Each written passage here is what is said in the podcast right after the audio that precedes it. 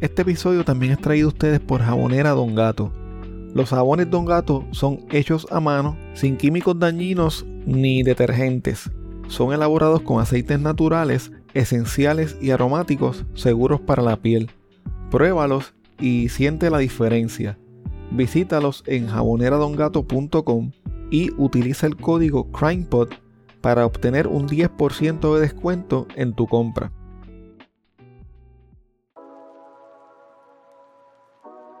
Si de casualidad estás cerca del área de Los Ángeles en California o estás planificando unas vacaciones para esa ciudad, tengo una recomendación para ti. Uno de nuestros Patreons tiene un Airbnb que es espectacular. Tienen que verlo. Este moderno bungalow es perfecto para un grupo pequeño. Los dueños de este lugar prestaron mucha atención a los detalles del diseño y la decoración para que los huéspedes tengan una experiencia lujosa y a la vez relajante. Este bungalow tiene un espacioso patio, algo que es bastante difícil de encontrar en Los Ángeles. El patio tiene grama artificial, un salón terraza frente a una chimenea y una piscina con 10 pies de diámetro. Este lugar tiene una hermosa vista sobre el este de Los Ángeles y las montañas de San Gabriel. Realmente el sitio parece de revista. Lo mejor de todo es que los dueños de este lugar tan espectacular son puertorriqueños. Si mencionas a CrimePod, te dan un 10% de descuento en tu tarifa diaria. El enlace para que veas el lugar estará disponible en las notas de este episodio o me pueden escribir para más detalles.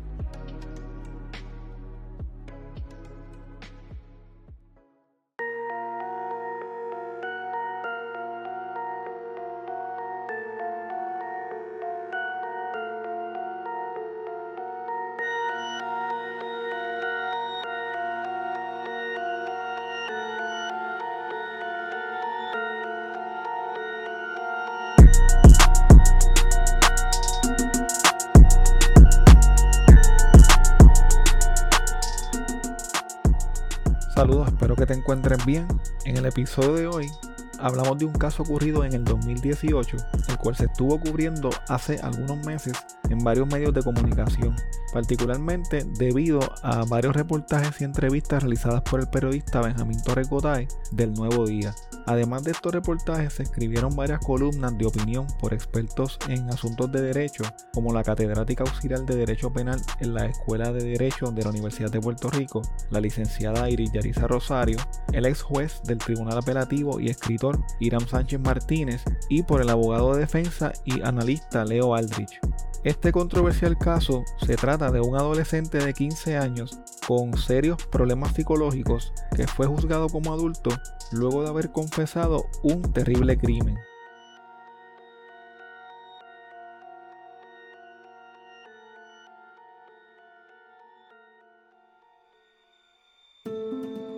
A partir del 1986, en Puerto Rico se permite que menores de edad sean procesados como si fueran adultos. A esta excepción se le llama renuncia de jurisdicción. Esta renuncia de jurisdicción por parte del Tribunal de Menores casi siempre ocurre cuando el tribunal entiende que los actos cometidos por el menor son de tal magnitud que merece ser procesado como un adulto, aun cuando no se ha probado que los haya cometido. Luego de la renuncia de jurisdicción, el menor es transferido al Tribunal de Adultos para continuar con el proceso. Cuando el menor es acusado de asesinato en primer grado, la renuncia de jurisdicción se hace automáticamente. Según algunos abogados y abogadas de la Sociedad para la Asistencia Legal indicaron en una conversación con el Nuevo Día, se cree que cerca de 250 personas que actualmente se encuentran confinadas pasarán el resto de sus vidas en la cárcel por hechos que cometieron cuando eran menores de edad. El 29 de agosto del 2018, como a las 1 y 30 de la tarde, José Alfredo Torres Dávila, un empleado de la Autoridad de Acueductos y Alcantarillados de 52 años, llegó a su casa luego de un fuerte día de trabajo.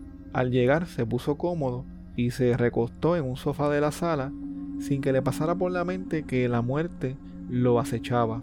A esa hora, su esposa se encontraba en la escuela en donde trabajaba como asistente de estudiantes de educación especial.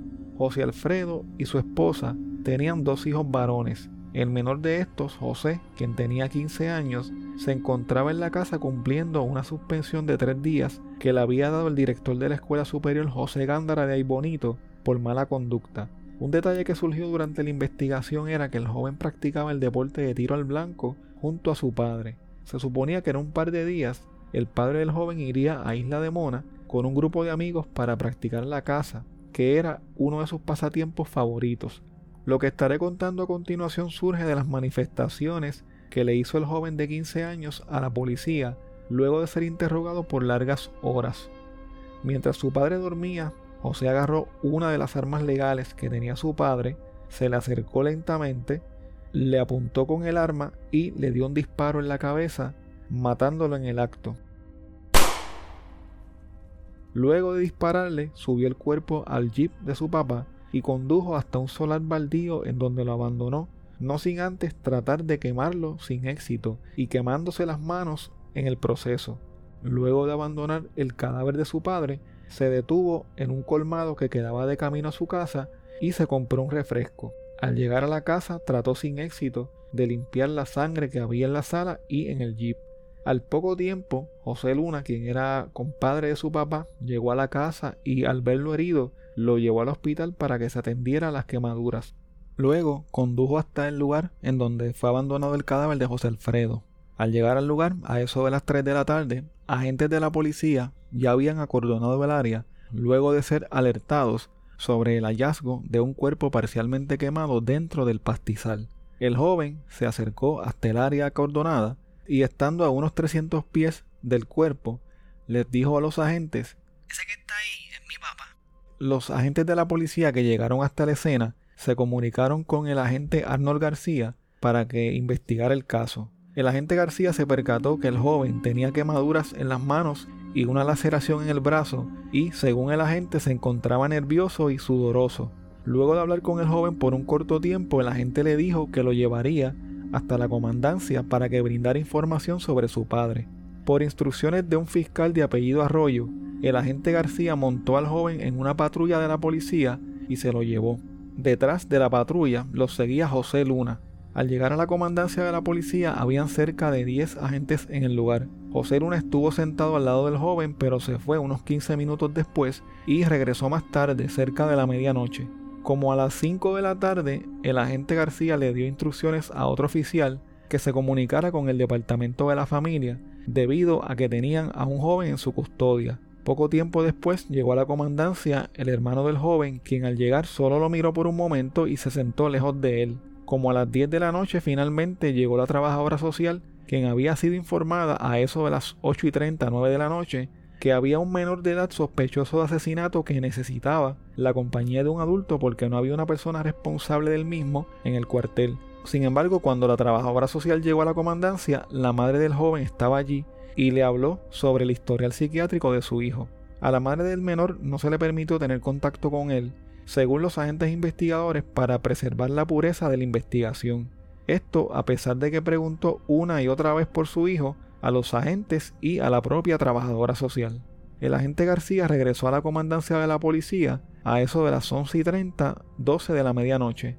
Allí se encontraba la madre, el hermano y la tía del joven, el señor Luna, la trabajadora social y varios agentes de la policía. Después de realizar su investigación, se sospechaba que el joven había participado en la transportación del cuerpo de su padre hasta el solar en donde fue encontrado.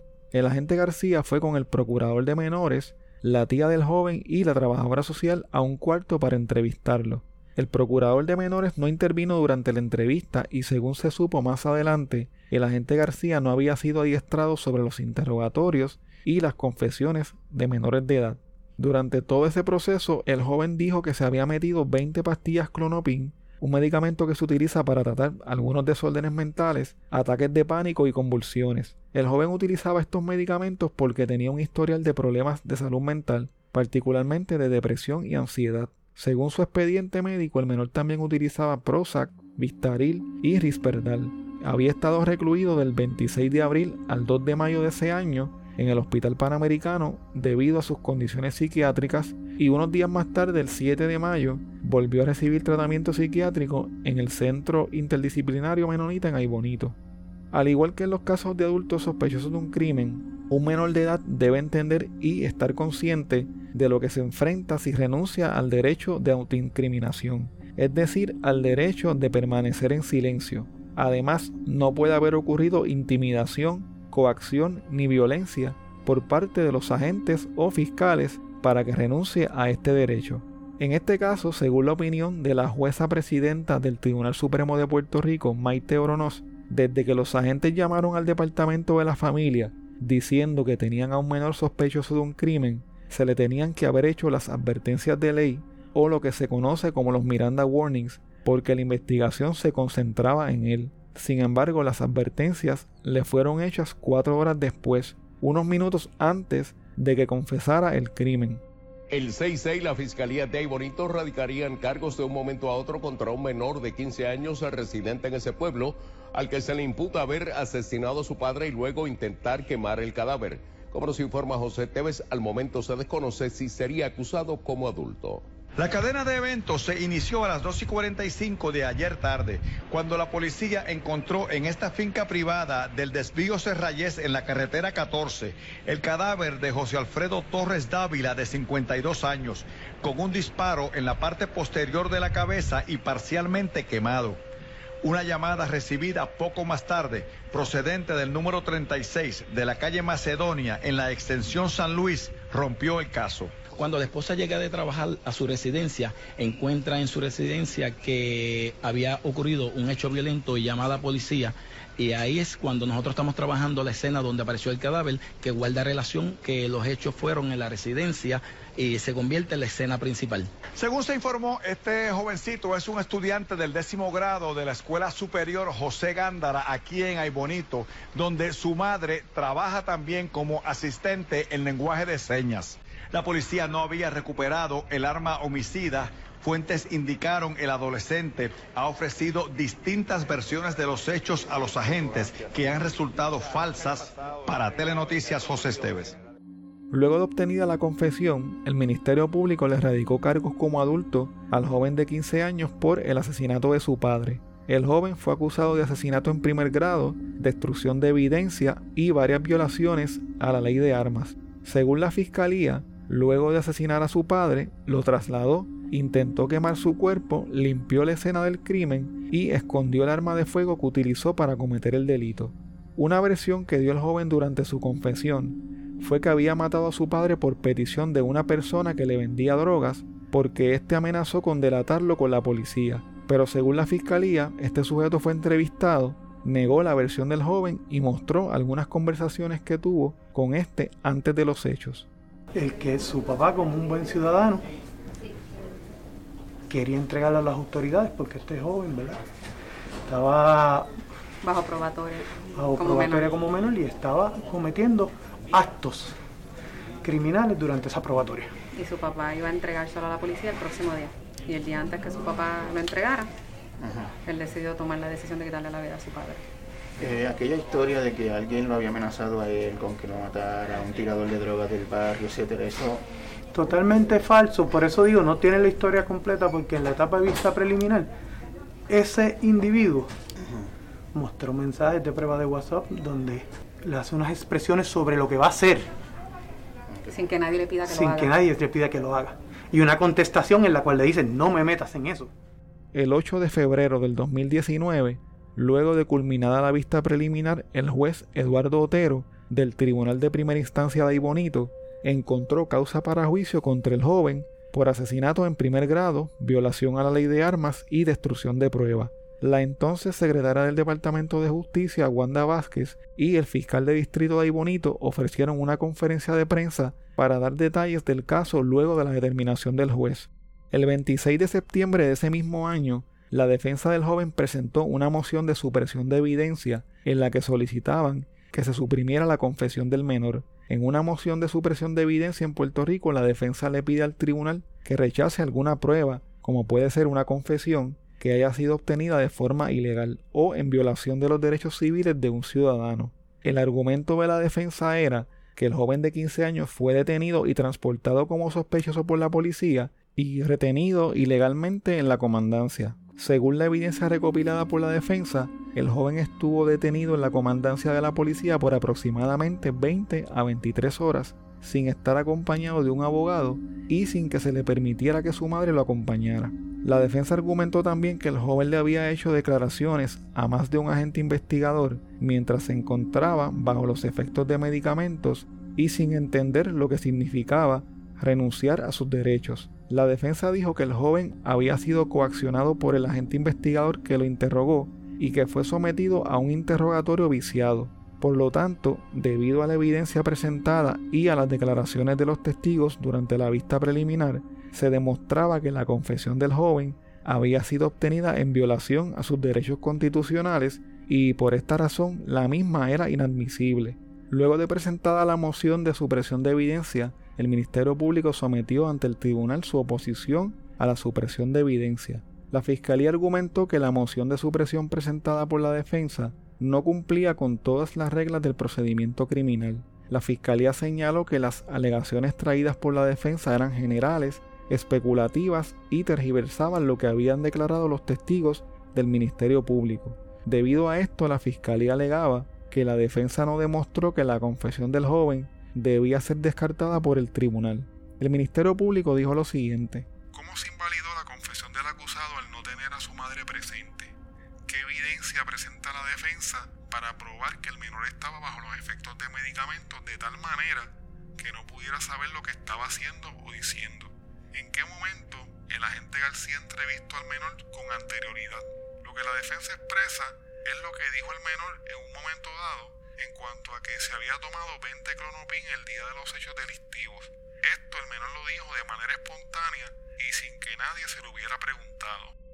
En cuanto al traslado del joven, el Ministerio Público indicó que fue transportado de la escena del crimen a la comandancia de Ibonito como posible testigo de los hechos y no como sospechoso. También se indicó que se hizo por su seguridad debido a ciertas expresiones que le había realizado el agente García. Según la fiscalía, el joven no estaba bajo arresto cuando fue transportado a la comandancia. Nunca fue esposado ni ingresado en una celda. El Ministerio Público indicó además que el menor nunca estuvo solo, ya que estuvo acompañado de un amigo de la familia y luego de otros familiares mientras estuvo en la comandancia.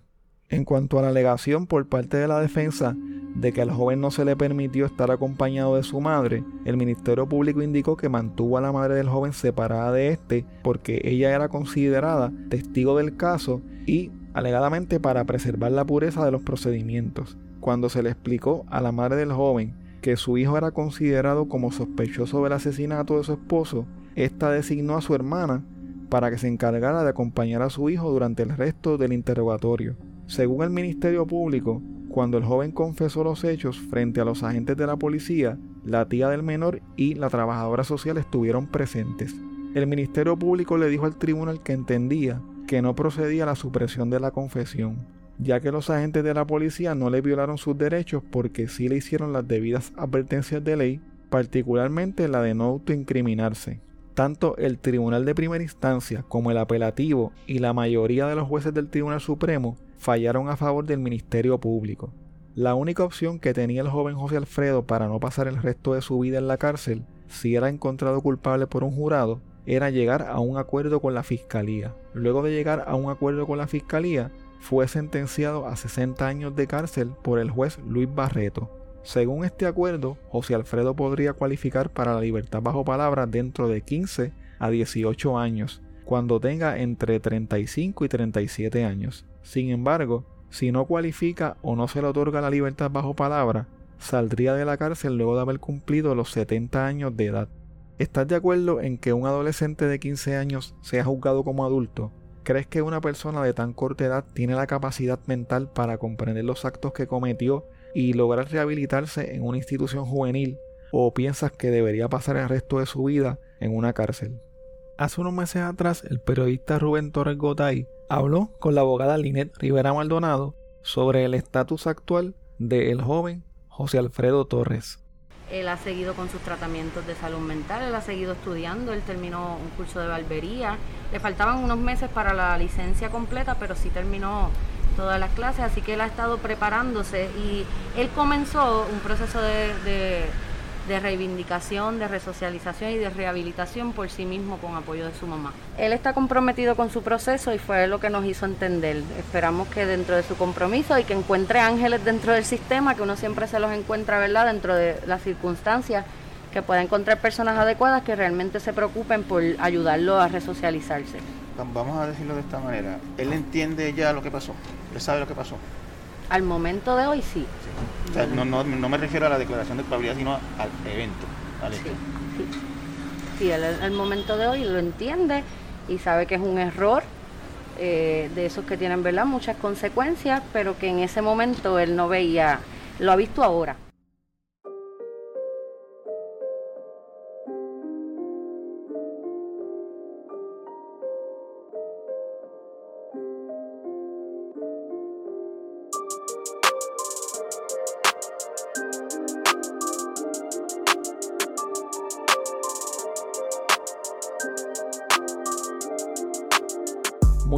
Por escuchar el episodio de hoy.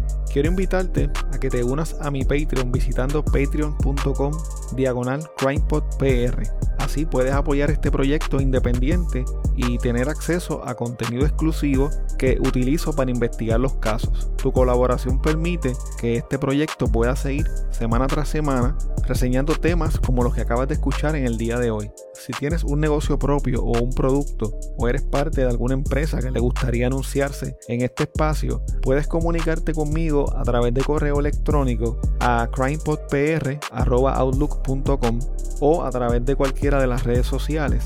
Recuerda que nos puedes seguir a través de CrimePodPR en Facebook, Twitter e Instagram y suscribirte a Apple Podcast, Spotify o en tu aplicación favorita para podcast para que no te pierdas ningún episodio. Recuerda también que puedes dejar tu reseña o review de 5 estrellas en Spotify, en Apple Podcast o en cualquier plataforma de podcast.